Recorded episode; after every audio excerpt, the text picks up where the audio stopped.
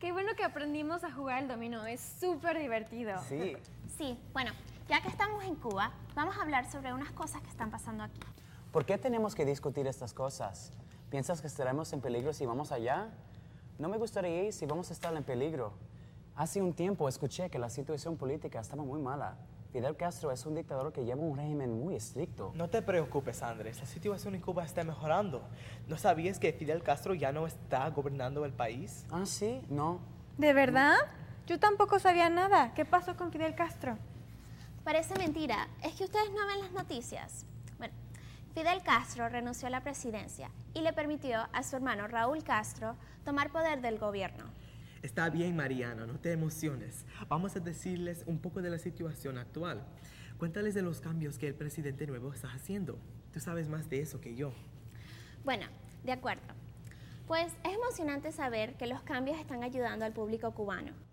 Por lo que he leído, Raúl Castro ha levantado algunas de las limitaciones que afectaban al pueblo.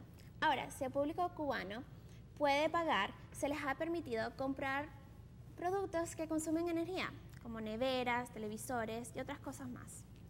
Ah, me parece que escuché que los residentes de Cuba ahora pueden quedarse en los hoteles, donde antes solo los turistas se podían quedar. ¿Es así? Sí, así es. Ese es otro de los cambios del gobierno nuevo.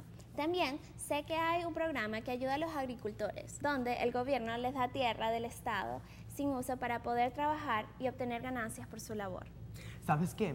Me dijo uno de nuestros parientes que el gobierno está estudiando una propuesta para que el público cubano pueda viajar a otros países sin tener que solicitar permiso del gobierno. Eso sería fantástico. Me imagino que a ti y a Mariana les emociona mucho esa propuesta. Quizás en un futuro sus parientes puedan salir de Cuba sin demoras ni problemas y podrán venir a vernos a todos nosotros y los podremos conocer. ¡Qué buena onda! Oigan, muchachos, todo eso está muy chévere, pero no tenemos que ir a ver al director de nuestro CD.